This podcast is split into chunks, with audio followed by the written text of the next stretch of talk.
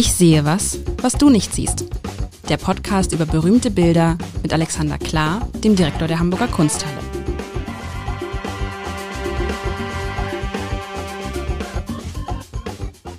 Herzlich willkommen zu einer weiteren Folge von Ich sehe was, was du nicht siehst. Alexander Klar und ich, Lars Heider. Alexander Klar ist der Direktor der Hamburger Kunsthalle und mein Name ist Lars Heider. Ich bin der Laie in diesem, in diesem Singspiel. Wir haben uns vertragen wieder, Alexander.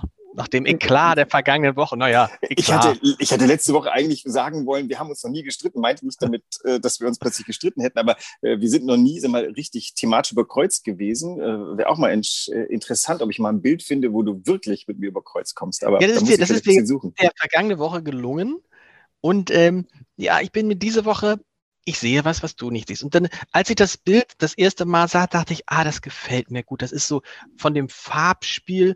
Ich komme immer mit 100 Wasser, das ist natürlich Quatsch, aber dieses, dieses ja. Gelb, diesem, was diesem, in diesem, in, in diesem, dieses Gelb spielt, äh, ist eine, ist, ist, ist, ist schön, dieses, also ein Bild.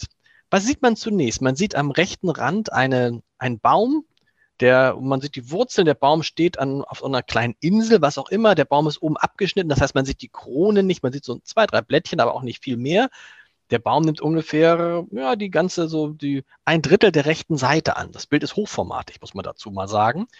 Und im Hintergrund sieht man den äh, blauen Himmel und der blaue Himmel ist zur Hälfte blau und zur Hälfte ist das so gelb, so Sonnenuntergangs, wie auch immer Feeling. Und dann kommt ein Schiff gefahren, ein Boot, ein, ein Ruderboot und bis hierhin alles gut. Alles gut, wo ich denke, ach, schön, der Alexander will sich mit, mit mir versöhnen, will weg von seinen morbiden Gelüsten. Ähm, aber dann gucke ich und sehe, auf diesem Boot steht ganz vorne ein Paar. Das Boot fährt von selber. Offensichtlich vielleicht es auch gezogen. Und da steht ein Paar. Und wenn man sich dann dieses Paar größer anguckt, dann hat man das Gefühl, dass du dir gedacht hast, hm, dieses Gerippe von vergangener Woche, das Gerippe, VT-Grippe, das reicht mir nicht. Jetzt kommen wir zu halb skelettierten Menschen. Weil dieses Paar, was in so Schleiern äh, gewoben ist, ist offensichtlich auf dieser Fahrt skelettiert. Und da habe ich natürlich sofort den Eindruck, jetzt hat er mir ein Bild geschickt, was die Fahrt, die Überfahrt ins Jenseits symbolisieren soll. Wenn das jetzt stimme, wäre ich einerseits natürlich wieder stinkend wütend auf dich, andererseits hätte ich gedacht, mein Gott, ich kann Bilder schon lesen jetzt. Aber das ja. ist jetzt meine, das ist jetzt meine Beschreibung dieses ähm, dieses also, Bildes? Wie heißt es, die Überfahrt? Der, der Nein, es heißt äh, nicht, nicht das Boot, sondern die Barke, aber du warst mhm. ja sehr nah dran, ist von Odilon Redon, einem französischen, ein Zeitgenosse der Impressionisten, aber das, wie er gemalt hat, hat ihn zum Symbolisten gestempelt. Da hatten wir schon welche, du erinnerst dich an Max Klinger, äh, Arnold Böcklin, das sind so zwei weitere Vertreter des Symbolismus. Symbolismus ist äh, eigentlich, ist, das ist am ausgehenden 19. Jahrhundert Leute, die die Symbolik, Metaphern, Bild, Semantik einfach sehr ernst genommen haben. Ähm, das Bild ist um 1900 entstanden, so genau wissen wir das gar nicht. Und tatsächlich, was man eben vor sich sieht, also du, du kannst ja super lesen, vor allem du kannst ja auch äh, sprachmächtig beschreiben. Diese beiden Figuren sind ein kleines Problem erstmal, weil tatsächlich hat man das Gefühl, das könnten zwei Gerippe sein, aber es ist so ein bisschen summarisch gemalt, deswegen kann man es auch wiederum nicht ganz genau sagen. Also ähm, man hat das Gefühl, das könnten zwei, zwei Totenköpfe sein. Sonst sieht man ja vom Skelett nicht viel, weil das so Gewänder sind, aber die liegen ja schon tatsächlich ein bisschen an. Lassen wir das, blenden es mal aus und überlegen mal ganz kurz, ähm, was an Hauptdarstellern äh, im, Ra im, im Raume steht, nämlich das Boot, der Baum, die beiden Menschen und ansonsten viel Farbe. Und jetzt weiß ich gar nicht, wir haben ja, glaube ich, auch mal im Zuge von Arnold Böcklin über dessen berühmtes Bild Die Toteninsel gesprochen. Das ist, ich beschreibe das kurz, ein berühmtes Gemälde, in dem man eben eine Barke in die andere Richtung, nämlich von einem Wegfahren sieht auf, die, äh, auf eine Insel hin, wo eindeutig Gräber sind. Hier kann keinesfalls von Toteninsel die Rede sein, weil hier sind keine Gräber zu sehen und wir haben nur diese beiden Figuren als mögliche Anwärter auf Totenfiguren. Aber da sprechen ein paar Dinge dagegen. Ähm, das eine ist der Baum. Was, was, was assoziierst du mit Baum und noch dazu mit Baum dieser, dieser Stärke? Na, natürlich irgendwie Leben. Das ist genau, Leben. der Lebensbaum. Das ist Leben. Der, der, der lebt auch richtig. Das ist kein toter Baum. Man sieht ja auch so, so genau. Richtig, der lebt. Der, und da unten ist noch so ein bisschen, genau. Genau, und an dessen Wurzel ähm, stößt dieses, diese Barke an. Die Barke kommt auf uns zu und wie du sehr, sehr richtig gesehen hast, sie wird von jemandem gefahren, denn das, was ein Ruder sein könnte, hängt da so ein bisschen ins Leere. Und die beiden Figuren, die wir noch nicht genauer beschreiben wollen, die stehen vorne, so zum Ausstieg bereit. Korrekt? Absolut korrekt. Und du und, hast auch recht, diese Skelettierung kann man so nicht sagen. Man erkennt nur die, also die Gesichter nicht so richtig. Ne? Und dieses, was ich als, wenn ich das ganz, ganz rangehe, ist das, was ich so als Skelettierung, das sind einfach nur Striche, die da genau. so, die, die, die, die, das Muster des, des, des, der, der Leinwand oder so, das auf, man erkennt halt die Gesichter nicht. Das muss nichts, du hast recht. Im Gegenteil, die sind ja noch relativ, äh, das sind starke Körper zumindest, die man, das genau. sind nicht irgendwelche ausgemergelten Gestalten oder so. Und man glaubt, äh, vorne den Mann stehen zu haben und hinten die Frau, einfach nur, weil so die, die, die Drapierung ist, dass die Frau so was, was Kopftuchartiges um sich herum schlingt und sie wendet sich ihm so ein bisschen zärtlich auch zu, blickt ihn an. Aber. Weißt du was, jetzt, wo ich das ganz kurz, yeah. ein, ein, ein, was mir, äh, erstens finde ich, wenn man da oben hinguckt, wirkt dieses, was ich als gelb beschrieben habe, wie als ob da so ein Geist aber trotzdem rumfehlt. Aber es könnte noch was eine andere Assoziation, wenn ich nicht dir wieder unterstellen würde, dass du Spaß am Morbiden hast, könnte auch sein, die Frau steigt gleich aus und der Mann fährt zurück. Das heißt, das Aha. muss gar nicht, das könnte auch so eine Trennung, weißt du, das könnte auch ja. symbolisieren, die Trennung, weil die Frau guckt ihn so ein bisschen an und sagt, wie konntest du mir das antun? Was machen ja. wir? Und der Mann guckt so starr nach vorne. Schatz, hier trennen sich unsere Wege. Du gehst jetzt auf die, auf die schöne Insel und ich fahre dann gleich wieder zurück. das finde ich ein sehr schön. Äh, äh, guck mal, das ist zum Beispiel ein ganz äh, schönes Beispiel, wo, wo, wo du, der du dich dem Bild mit offenem Blick näherst und ich so ein bisschen verballert bin, weil ich zu viele Dinge schon irgendwie im, im Katalog habe. Wenn ich Barke höre, dann denke ich an, Barke ist bei mir in der Kunstgeschichte konnotiert tatsächlich mit dem, mit dieser Barke des, des Charon, der, der die Toten hinüberfährt. Es gibt auch die Dante-Barke, da ist, äh, das geht eben auch um, um äh, sag mal, die, das, die, die Fahrt ins Totenreich. Das heißt, die Barke im 19. Jahrhundert ist schon immer sehr nah dran am, am Schiffen ins Totenreich. Und äh, das durchbrichst du jetzt echt ganz schön. Also tatsächlich könnte das ein Abschied sein, was in jedem Fall dann aber auch heißt, der Mensch, der, der Mann da ist nicht der Charon, der jetzt die Frau da am, am vorne rauslässt. Das geht ja gar nicht. Der müsste ja umgekehrt. Man könnte ja vielleicht glauben, im Hintergrund so eine Art Toteninsel zu sehen. Das hat auch so eine kleine Bucht, wie der, wie der Böcklin sie gemalt hat. Aber das, das glaube ich, das ist pure Spekulation. Da im Hintergrund im Nebel könnte eine Landschaft sein, muss aber nicht. Aber da ist etwas, von dem das Boot herkommt.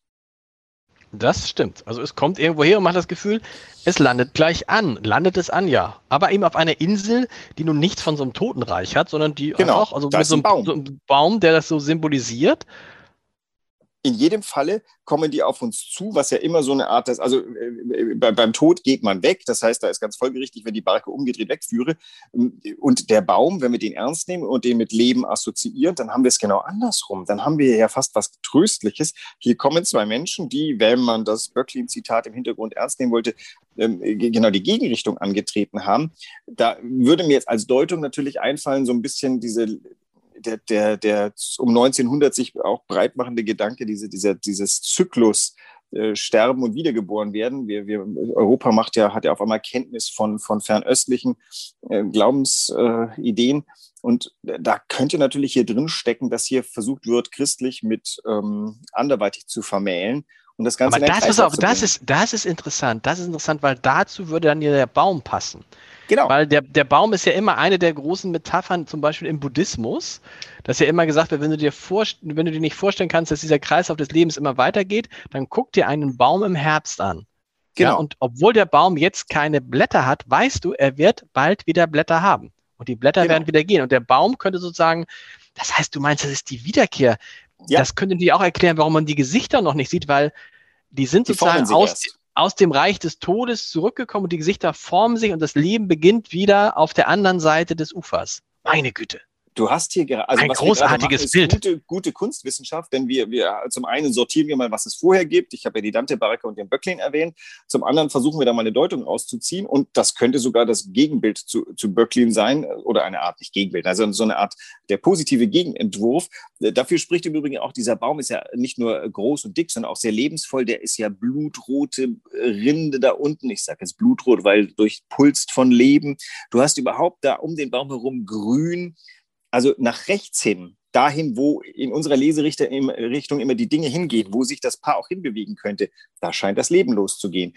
Also vieles spricht dafür, dass dieses Bild alles andere als düster ist, im Gegenteil sogar sehr, sehr, sehr zuversichtlich. Das ist äh, von mir vielleicht unbeabsichtigt ausgesucht als das Corona-Endbild. Wir bewegen du hast es mit den Corona, Du hast es mit den Corona-Endbildern. Neulich war nee, es ja noch dieses... Jetzt schon so lange hin. Ja, aber das ist tatsächlich, aber das ist lustig und da sieht man mal, je nachdem, in welcher Stimmung man da rangeht, ne? wenn man so ein bisschen, ich war jetzt natürlich geprägt durch dieses Gerippe von vor einer Woche und dachte so, jetzt haut er mir noch einen an, aber ich glaube, wenn man, wenn man jetzt so, wenn, wenn man jetzt da rangeht an ein schöner Sommertag, 20, 25 Grad und sieht dieses Bild und irgendwie gerade sind irgendwie, keine Ahnung, alle durchgeimpft, dann hast du da einen andere, anderen Blick drauf, im wahrsten Sinne des Wortes. Aber ich finde diese Verknüpfung, meinst du, dass die wirklich gemeint ist, die Verknüpfung? Weil das wäre ja genial, die Verknüpfung zwischen ähm, abendländischer Religion und ähm, fernöstlicher Religion, also Christentum und Buddhismus was heißt wirklich gemeint? Also ich bin leider kein Odilon Redon Forscher, deswegen ist das ein bisschen spekulativ. Bitte, was, bitte was, was, ist, was ist Odilon Redon? Odilon Redon ist der Maler. Ich äh, habe dessen Leben nicht erforscht, wollte ich damit sagen. So. Aber das, äh, ich, ich, äh, weiß, dass das in dieser Zeit im Schwange war, dass das viel diskutiert wurde. Man entdeckte ja gerade Asien überhaupt. In der Malerei ist es tatsächlich, da, da kommt der Japonismus auf. Das heißt, dieses Gedankengut und das Bildgut schwemmt gerade nach Europa. Insofern ist das nicht vollkommen widersinnig. Und da müsste man jetzt tatsächlich gucken, was, äh, äh, ob er dazu Zeugnis hinterlassen hat. Haben die aber sehr selten, denn sie haben ihre Zeugnisse ja gemalt. Und ich glaube, das Bild spricht eigentlich schon Bände. Ich glaube nicht, dass wir vollkommen, ähm, also vielleicht meldet sich ja irgendeine Odilon-Redon-Forscherin auf unserem Podcast und beweist uns, ähm, dass wir in die falsche Richtung losgaloppiert sind. Aber die, die Indizien sind viele. Dazu kommt übrigens auch noch was ganz anderes, äh, jetzt nochmal von unserem Gerippe von neulich der Hintergrund, hast du dir mal diesen Hintergrund, diesen Himmel angesehen, wie der technisch gemacht ist? Ja, ein bisschen groß, also, den Augen herantust. Das ist fast ja. wie Wasserfarben. Ganz ja. wunderbare, wässrige Blautöne, die dieses dunstige Gelb überfangen und einen wunderschönen Kontrast zu diesen Brauntönen im, des Baumes, der aber auch so Blautöne beinhaltet.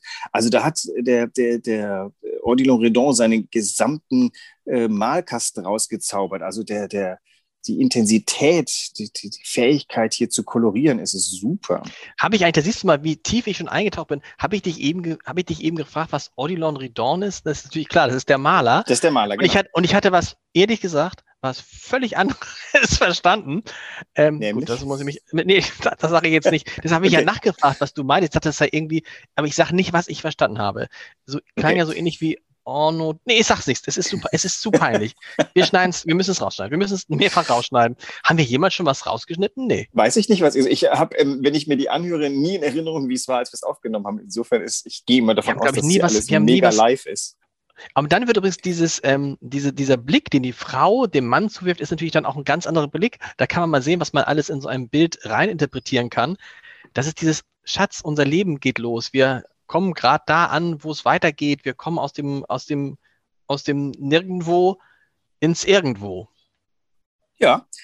Ich mag, ich mag jetzt ungern irgendwie wieder die falsche Fährte aufgreifen, aber zu den Dingen, aber? die mich in der Vergangenheit äh, besonders gerührt haben, war die Geschichte eines französischen Dichters und seiner Ehefrau, die auch ähm, Poetin war. Und die beiden, ähm, als er, glaube ich, sterben musste, weil es halt irgendwie die Krankheit gebot, oder sie, einer von beiden musste sterben und der andere starb mit, weil man miteinander das Leben beendet. Das hat mich ähm, wirklich berührt. Ich weiß, äh, äh, äh, wir sollten nicht äh, Suizid nach vorne schieben, aber ähm, so sowas assoziiere ich natürlich auch. Diese Zärtlichkeit im Tode könnte das schon auch sein. Diese, die, die, die Figuren sind sich zugewandt, die stehen da, ähm, die haben eine schon sehr innige Beziehung. Aber nachdem wir ja die Lesart auf Es geht ins Leben gemacht haben, äh, will ich das gar nicht so sehen wobei der Tod ist ja auch nur der Übergang in etwas anderes. Das ist ja.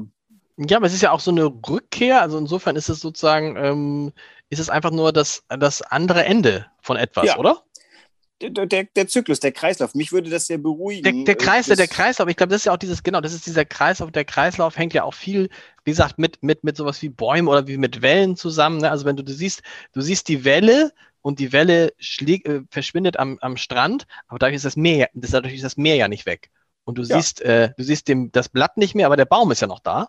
Und so ist, glaube ich, und das, wenn man das jetzt so darstellt, aber die Frage ist, wäre man drauf, das ist, finde ich, interessant jetzt in dem Gespräch, weil wir sind ja wahrscheinlich nur deswegen drauf gekommen, weil ich erstmal so negativ da rangegangen bin und erstmal das Normale gesucht habe. Auch das ist ja eine Lehre, dass man bei Bildern nicht immer das Naheliegende suchen muss, ja. Aber wenn ich jetzt dich nicht gehabt hätte, hätte ich schon gesagt, das ist einfach dieses klassische, was ja oft gemalt ist, diese Fahrt ins Totenreich. Was ein äh, sehr, sehr starkes Plädoyer dafür ist, dass man vor Bildern tunlichst mindestens zu zweit sein sollte und sich austauschen sollte. Also ich, ich sehe das ganz oft im Museum, finde ich ganz wunderbar, äh, Paare zu sehen, die sich über ein Bild austauschen. Und ähm, also ich weiß ja, wenn ich und meine Frau irgendwo vorstehen, dann ist das, da muss man schon ein Bild finden, das wir gemeinschaftlich angucken wollen. Und wenn wir eins gefunden haben, dann kann man sich tatsächlich auch super drüber austauschen. Und äh, das Interessante ist, wenn ich nur meinen Blickwinkel reinbringe, komme ich nicht besonders weit. Und äh, wir zwei haben auch gerade Erkenntnisse gewonnen, die ich alleine nicht gefunden hätte, weil ich einfach verbohrt ähm, nur abfrage, was ich alles darüber wissen könnte und bestimmte Assoziationen gar nicht habe. Also das Dialogische, was ja unseren Podcast sehr schön vorantreibt, ist ähm, unbedingt erkenntnisfördernd und, und äh, tut den Bildern gut. Und ich glaube, das ist auch das, diese Erkenntnis, die man aus der Pandemiezeit mitnehmen kann, dass die Zeit ja zumindest einen Vorteil hatte. Man hatte Zeit, sich mal ausführlich mit guten Dingen zu beschäftigen, mit schönen Dingen. Es hat neulich ein Winzer erzählt, äh, als ich ihn fragte, warum denn so viele Menschen auf einmal so viel Wein trinken würden. Einfach, weil sie alles vergessen würden und weil sie dann abends besser ins Bett gehen. Nee, sagt er, die Menschen haben Zeit, sich mit schönen Dingen zu beschäftigen. Und die einen lesen Bücher, die anderen, so wie wir, gucken sich Bilder oder Kunstwerke an und die dritten trinken halt Wein und fangen an, sich damit zu beschäftigen. Und das ist für mich ja so eine Erkenntnis, Kunst wird halt umso wertvoller für einen selber, wenn man sich damit mal in Ruhe beschäftigt. Aber mhm. man muss dafür jetzt nicht studieren und sich alles anlesen. Das kann man auch machen. Das ist aber ein anderer Weg, glaube ich, ne?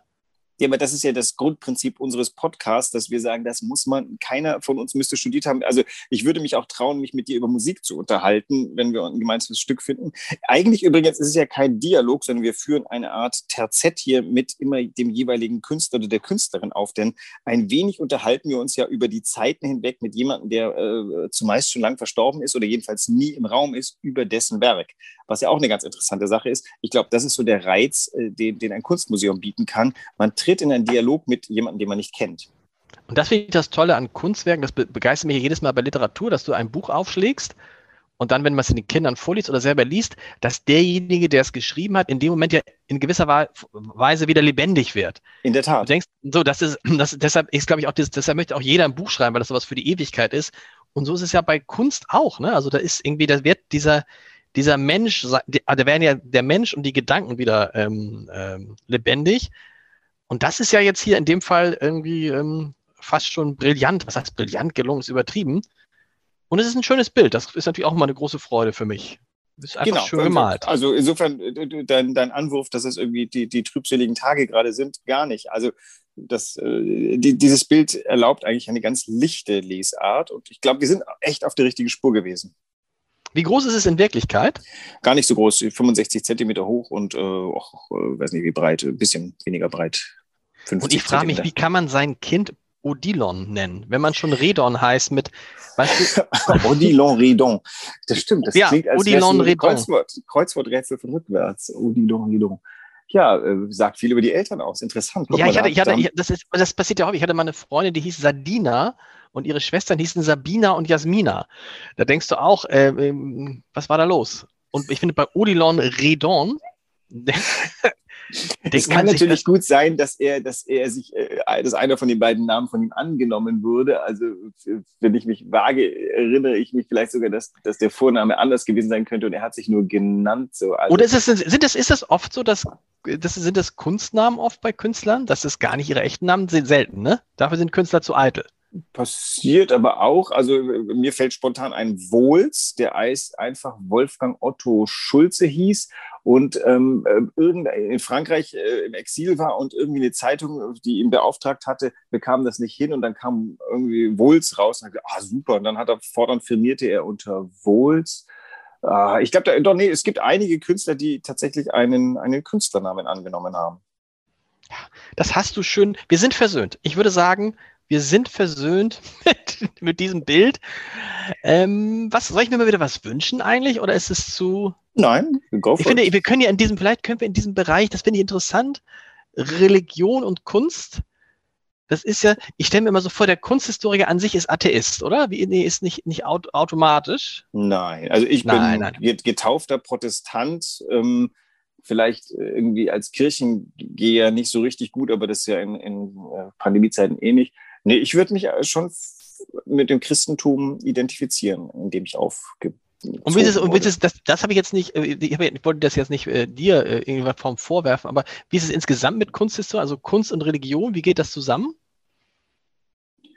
Ähm, ich weiß nicht, was du die Kolleginnen und Kollegen alles. Ich weiß zum Beispiel, dass ich meine erste Reise nach Rom unternommen hatte und auf dem, auf dem Petersplatz vor dem Petersdom das quasi umgekehrte Luther-Erlebnis hatte. Luther, als in Rom ankam, fiel vom Katholizismus ab, weil das fand er ein Verrat am Glaube, diese Pracht. Bei mir war es umgekehrt. Ich stehe vor dem Petersdom, sehe diese Umarmungsgeste der Säulenhallen von Bernini und dachte, ich muss eigentlich Katholik werden. Ich bin zu eingefleischter Protestant und das Wort ist mir zu, zu wichtig. Aber ich hatte dieses plötzliche Gefühl, ah, das ist, das ist diese Kraft des Katholizismus. Die ganzen Widersprüche werden einfach in einer großen Geste der Umarmung zerquetscht. Und das fand ich schon beeindruckend. Also, das ist die Aufgabe für nächste Woche. Lieber Alexander, Religion und Kunst. Wenn du da irgendwas finden könntest in eurem Depot in der, im, hintersten, im hintersten Keller. Bis zur nächsten Woche. Tschüss. Bis dann.